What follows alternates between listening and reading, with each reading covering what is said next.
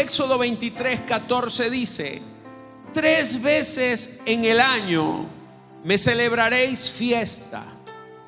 Tres veces en el año me celebraréis fiesta.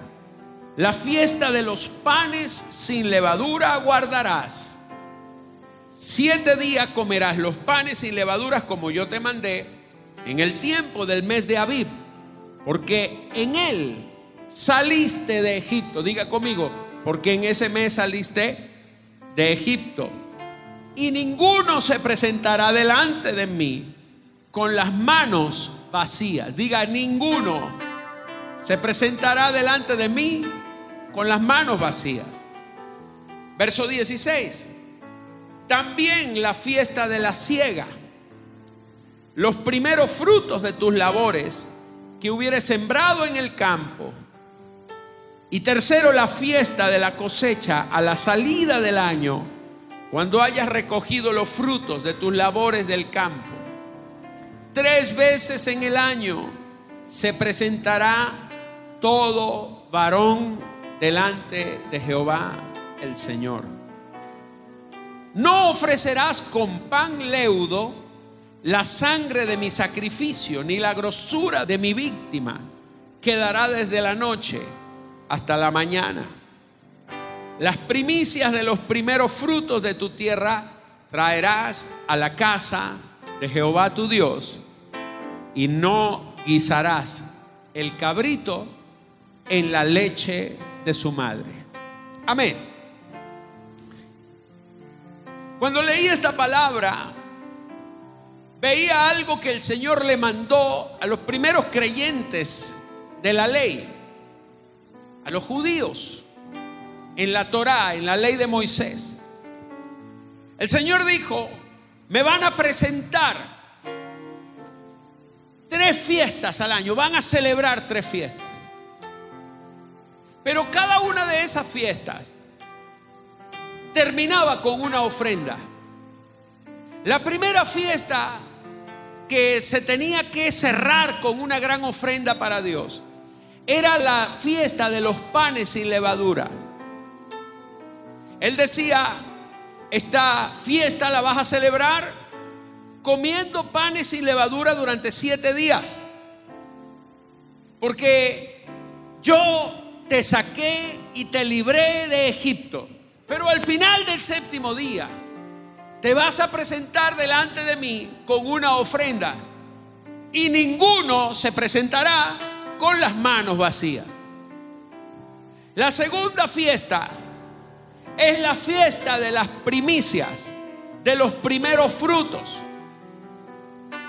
Esa fiesta consistía en que la gente se reunía al inicio del mes de las cosechas y venían con ramas, venían a hacer campañas, la fiesta de los tabernáculos, hacían tiendas de campaña con enramadas, pero traían todos de distintos lugares, traían los diezmos por adelantado, traían el diezmo de los primeros frutos, los primeros frutos, lo primero que cosechaban, se lo entregaban al Señor. Y allí estaba la segunda ofrenda, que eran las primicias. Pero la tercera fiesta es la fiesta de la última cosecha. Porque cada año en la nación de Israel había un milagro. A diferencia de las otras naciones, en la tierra de Israel cuando dice que Jehová te bendecirá con la lluvia temprana y con la lluvia tardía. Es porque había un momento en la época de las cosechas cuando para el resto de las naciones se acababa la cosecha. Porque la cosecha tiene una temporada.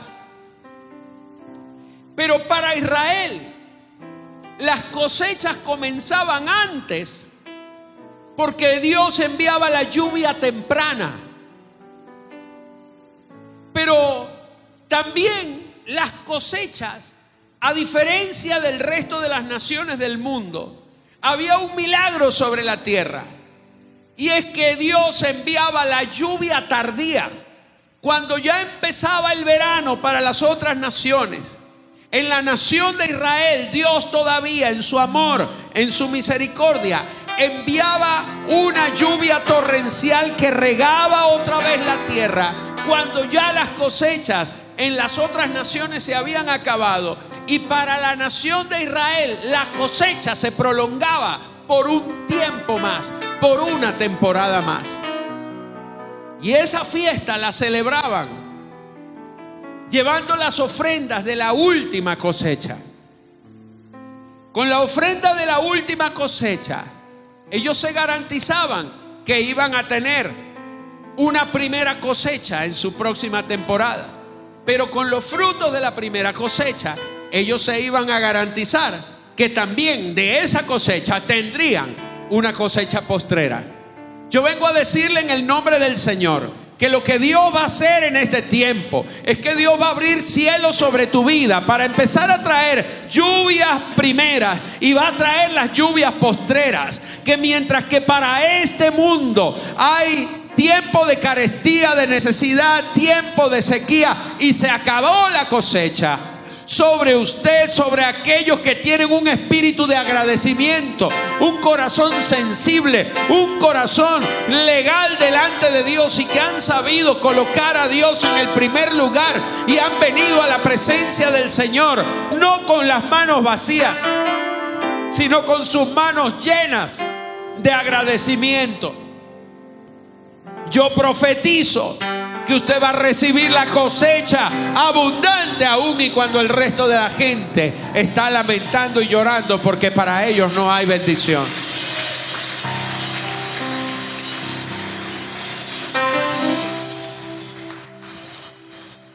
Ahora, estas tres fiestas tenían que ver con una ofrenda.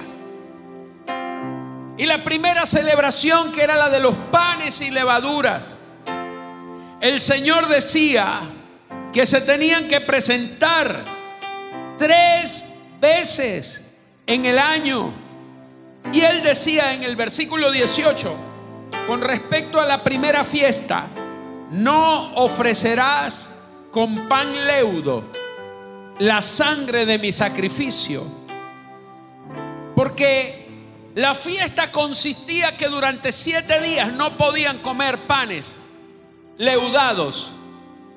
No podían comer pan leudo, pan con levadura. Tenía que ser pan sin levadura. Porque el pan con levadura tenía un significado. La palabra de Dios dice que el pan que nosotros nos comemos es la comunión del cuerpo de Cristo. De modo que ese pan no solamente representa a Cristo, sino que lo representa a usted. Porque Cristo tiene un cuerpo físico que fue clavado en la cruz, pero también la Biblia dice que la iglesia, ¿cuántos son iglesia aquí?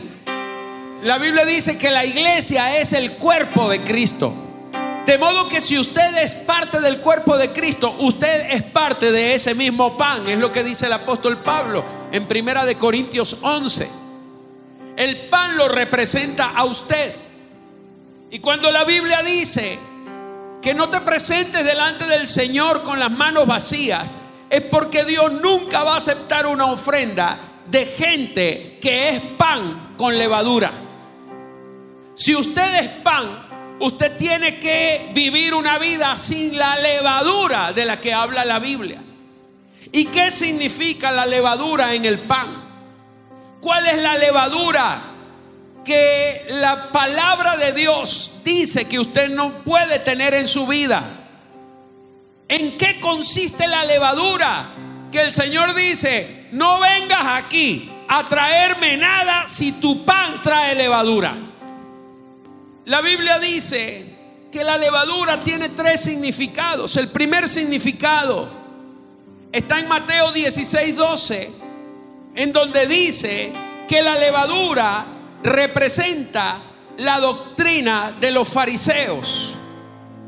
Diga conmigo, la levadura es la doctrina de los fariseos. Jesús, eso lo dijo el Señor Jesús. Entonces los discípulos entendieron que no les había dicho que se guardasen de la levadura del pan, sino de la doctrina. Ellos se entendieron porque el Señor les decía, guardaos de la levadura de los fariseos, guárdate de la levadura de los fariseos, guárdate de la levadura de los fariseos. Y entonces al final entendieron, después de mucho tropezar, entendieron que no se refería a la levadura del pan que se comían, sino a la levadura de la doctrina de los fariseos. Porque la doctrina de los fariseos es la levadura que leuda el pan de los hijos de Dios, que leuda tu vida. Escúcheme esto, ¿qué es la doctrina de los fariseos? Es todo pensamiento religioso que no viene de parte de Dios, pero que usted lo dejó entrar en su mente. Es todo concepto, es todo pensamiento religioso que no viene como producto de una revelación. ¿Sabe cuál es el gran problema de la iglesia, mis hermanos? Que cada vez que estamos hablando palabras de revelación como esta, hay gente que tiene levadura en su cabeza, levadura en su corazón.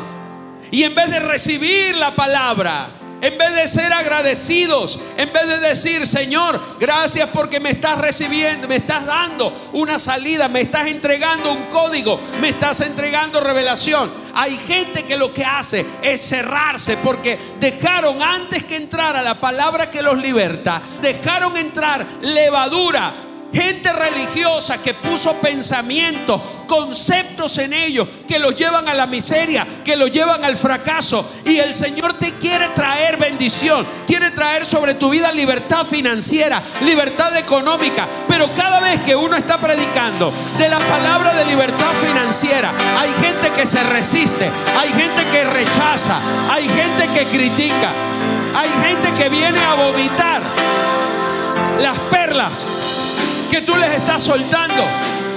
Hay gente que viene, en vez de ser agradecidos, son malagradecidos. En vez de abrirse a la palabra, ellos están contaminados con una mentalidad de Egipto que no viene del reino de Dios, que no le pertenece a Dios. Tienen la mente y el corazón lleno de una levadura de fariseos, de doctrinas religiosas que nadie las ha recibido por revelación, sino por rebeldía. Porque todo lo que se opone a Dios es rebeldía. ¿Cuántas veces hemos predicado?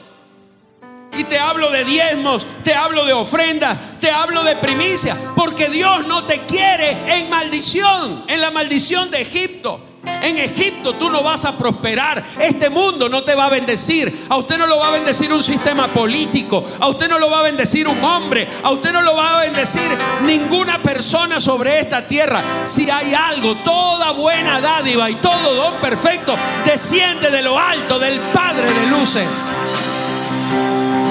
Si hay alguna bendición que Dios va a soltar sobre tu vida, lo va a hacer desde arriba de los cielos porque desde allí es de donde viene toda buena dádiva y todo don perfecto. Hay gente que quiere venir a presentar ofrenda al Señor, pero con un corazón lleno de levadura.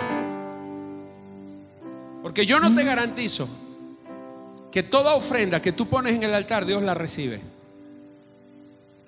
Escúcheme, Dios no se obliga a recibirte ofrendas que no son agradables para Él. ¿Sabe cuál es el principio? Que hay, está la generación de Caín y la generación de Abel. La generación de Abel son esos hombres entendidos que se les reveló en el corazón. Y Abel comenzó a preparar una ofrenda para Dios. Y Caín le tuvo envidia y, y le tuvo rabia. ¿Qué estás haciendo con esos cabritos? Vamos a comernos aquí una parrilla. No, mi hijo, eso, pero eso están bien gordos y esos cabritos. No, no, no, no, no me toque esos cabritos porque eso es una ofrenda para Dios. ¿Qué? Tú estás loco. Y dice que él engordó los primeros cabritos de su rebaño, los engordó para ofrecerlos a Dios. O sea que él duró engordando la ofrenda más de un año dos años aproximadamente. hasta que ya esos cabritos estaban, esas ovejas estaban gordas para ofrecerlas a Dios. Y dice que Caín también trajo una ofrenda, pero no era lo mejor. No era una ofrenda por revelación, sino por rebeldía. Él se cree mejor que yo, pero no me va a ganar. Y no trajo algo de corazón, porque tenía su corazón lleno de levadura. Había una mala semilla dentro de él. Había un mal pensamiento dentro de él. ¿Y qué hizo? Presentó una ofrenda. Pero cuando la Biblia, usted lee la Biblia en el libro de Génesis, dice, y miró Jehová a Caín y a la ofrenda suya. Y miró a Abel y a la ofrenda suya. Porque lo primero que Dios mira no es tu ofrenda. Lo primero que Dios mira es a usted. Porque Dios no está interesado en cuánta ofrenda le estás trayendo. Porque Dios no necesita ni un bolívar, ni un dólar, ni un peso, nada de nosotros.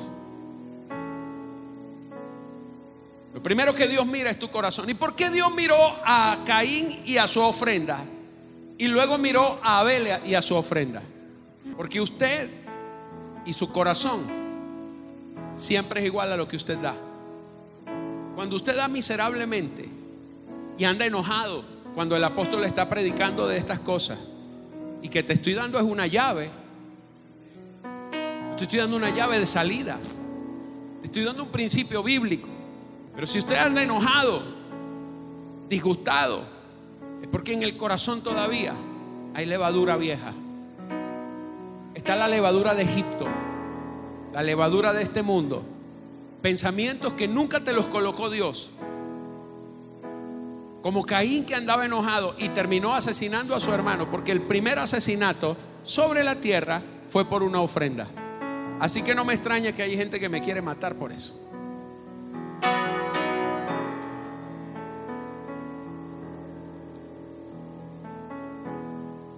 Yo eso lo entiendo. Pero si tú quieres traer libertad financiera a tu vida,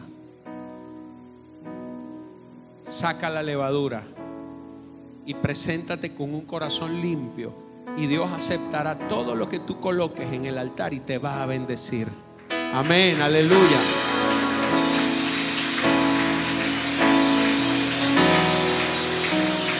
El segundo significado de, de la levadura Segundo significado de la levadura lo tenemos en el Evangelio de Lucas, capítulo 12, versículo 1. Y es la levadura de la hipocresía. Porque todo religioso es hipócrita. Dice, en esto, juntándose por millares la multitud, tanto que unos a otros se atropellaban, comenzó a decir a sus discípulos, primeramente, guardaos de la levadura de los fariseos, que es la, diga conmigo, la hipocresía. La hipocresía es la máscara de santidad que recubre un corazón que está pervertido. La hipocresía es esa sonrisa y ese abrazo mentiroso cuando en el corazón la realidad es otra. Entonces Dios no acepta ofrendas hipócritas. Porque Dios siempre lo primero que mira es el corazón. Pero no voy a redundar tanto en esto porque quiero avanzar, pero hay un tercer significado de la levadura. Y ese tercer significado está a los Corintios, en la primera carta a los Corintios capítulo 5, verso 8, donde el apóstol Pablo dice, así que celebremos la fiesta. ¿Cuál fiesta? La de los panes sin levadura. Pero no la celebremos con la vieja levadura, ni con la levadura de qué? De malicia y de maldad sino con panes sin levadura, de sinceridad y de verdad.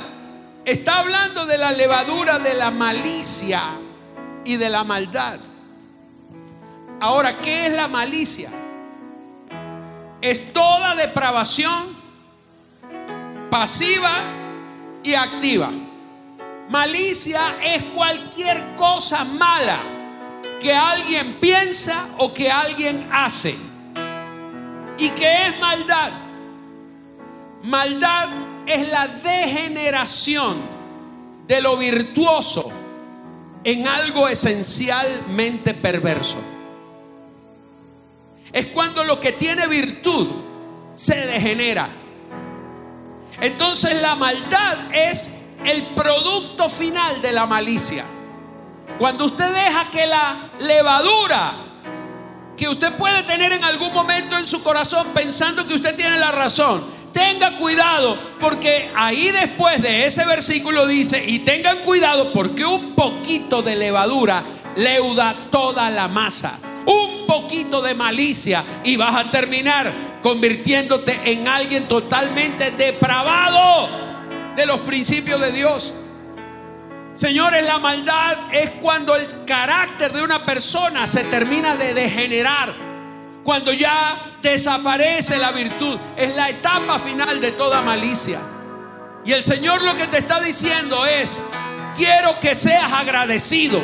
Porque cuando tú te presentas con tus manos agradecidas, con ofrenda delante de mi presencia, es porque tú has reconocido que yo te libré de Egipto, que te libré de toda levadura, que te quité de toda maldad, que saqué de ti toda mala semilla, que saqué de ti todo mal pensamiento y que te liberté de toda maldición. Señores, porque lo que viene a traer el Señor sobre tu vida es libertad, para que usted no viva en atadura, para que usted no viva en maldición. Dios no quiere que usted viva como la gente de este mundo. Dios no te va a tratar como a la gente de este mundo, porque usted no le pertenece a este mundo. Usted es un hijo de Dios, usted es un heredero de Dios. La ofrenda te preserva, la ofrenda mata a esa mentalidad de Egipto que puede llevarte a una vida destruible. Dios te hace indestructible cuando tú estás caminando y estás viviendo en los principios de su palabra. Vamos, alguien que le dé un aplauso bien fuerte al Señor.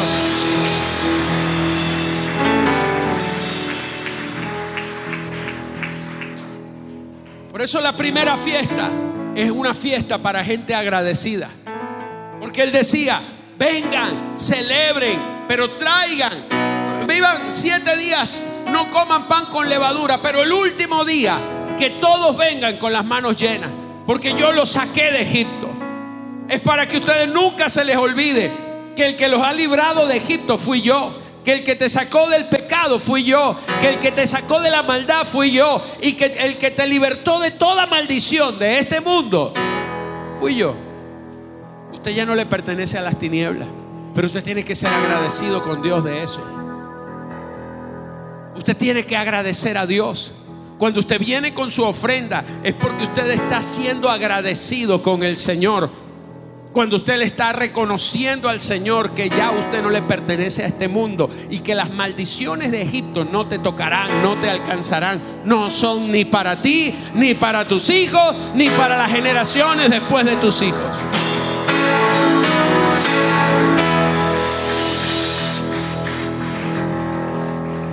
No te pertenece ninguna maldición. La ofrenda la puede dar usted con libertad cuando usted es agradecido. Señores, hay que ser agradecido. Usted tiene que agradecer a Dios. Agradezcale a Dios, dele gracias a Dios. Quizá usted en este momento no tiene muchas riquezas, pero agradezcale a Dios que hay una palabra de bendición que está orbitando sobre usted. Una palabra que está sobre ti, una palabra que se va a manifestar y que se va a cumplir. Agradezcale a Dios que mientras que por allá hay mucha gente que perdió su vida, usted está aquí. Hay que ser agradecidos. Porque cuando hay un corazón agradecido, habrá un hombre prosperado. Amén. En donde quiera que haya un hombre agradecido con Dios, habrá un hombre prosperado por él. La segunda fiesta es la fiesta de las primicias. Y el Señor decía esto en su palabra. Escuche como decía, porque esto me llamó mucho la atención. No ofrecerás pan leudo con la sangre de mi sacrificio.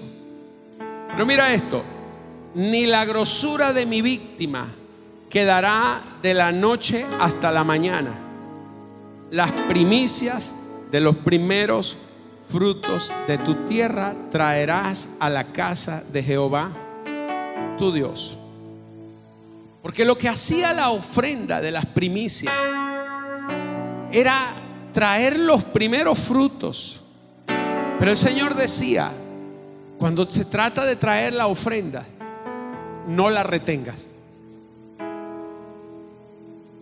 No dejes que la grosura de la víctima se quede para el día siguiente, decía. ¿Qué era la grosura? La grosura, la grasa. Cuando ofrecían los animales, la grasa debía ser quemada. Cada vez que el sacerdote presentaba una ofrenda, ponía la víctima sobre las brasas pero lo que se quemaba era la grasa. Sobre las brasas se quemaba la grasa. Pero la carne la podía comer el sacerdote, la podía comer el que traía la ofrenda. Porque cada vez que usted presenta una ofrenda delante de Dios, Dios siempre te va a dejar comer del producto de esa ofrenda. Porque usted va a salir siempre bendecido. Cada vez que usted trae una ofrenda a Dios, la ofrenda, realmente el único que sale ganando es usted. Pero él decía que cuando traigas la ofrenda, no dejes la grosura para el día siguiente. En otras palabras, no digas, no, mañana yo doy los diezmos. No, mañana traigo las primicias. No, mañana yo doy esa ofrenda. Ay, Señor, préstame los diezmos por estos tres meses y voy a ver si hago unos negocios. Dentro de tres meses yo te los devuelvo. No te guardes la grosura que es del Señor. Sé legal con Dios. Porque cuando tú pones la ofrenda delante de Dios, Dios te entrega las llaves de la prosperidad, las llaves de la abundancia. Dios te entrega la legalidad para que tú empieces a prosperar en todas las cosas. No hay mayor legalidad en tu finanza sobre esta tierra que cuando tú eres un hombre justo y una mujer justa y tú le das a Dios lo que es de Dios. Contra eso no puede nada, contra eso no puede nadie, contra eso no puede ni el mismo infierno. El Señor dice, pruébame en esto, trae tus ofrendas, trae tus diezmos, colócalos en el alfolí y yo reprenderé al devorador por ustedes.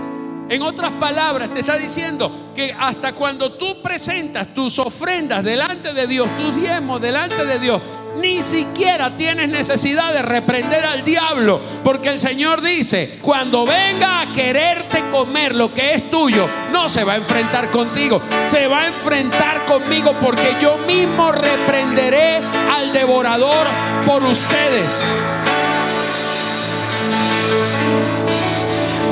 Ofrenda es una llave. La ofrenda te preserva. La ofrenda te guarda. La ofrenda te multiplica. La ofrenda es tu cerco de seguridad. Porque la ofrenda te hace legal para con Dios. No guardes la grosura. Dale hoy a Dios lo que es de hoy. Porque cuando usted guarda la grosura, para el día siguiente, usted no solamente está guardando y está reteniendo la ofrenda de hoy, sino que también estás evitando tener la cosecha de tu mañana. Y lo tercero, la tercera fiesta que había que celebrar era la de las cosechas postreras, la de la lluvia tardía, la de la última cosecha. Ellos presentaban una ofrenda de lo primero pero también daban una ofrenda de lo último que habían recibido, porque eran agradecidos. Dios les decía, vengan y celebren. Y hay algo que me llamó poderosamente la atención, porque hay un versículo que aparece, o hay un pensamiento que aparece tres veces en la Biblia, y dice, y está siempre relacionado con la ofrenda, y está relacionado con las primicias. Verso 19 dice, las primicias de los primeros frutos de tu tierra traerás a la casa de Jehová tu Dios. Pero después dice, no guisarás el cabrito en la leche de su madre.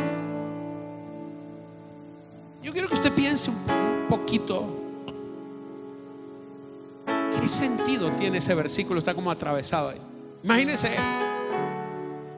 Hermanos, hay que traer los primeros frutos, la ofrenda y no cueza el cabrito en la leche de su mamá. Tiene que ver.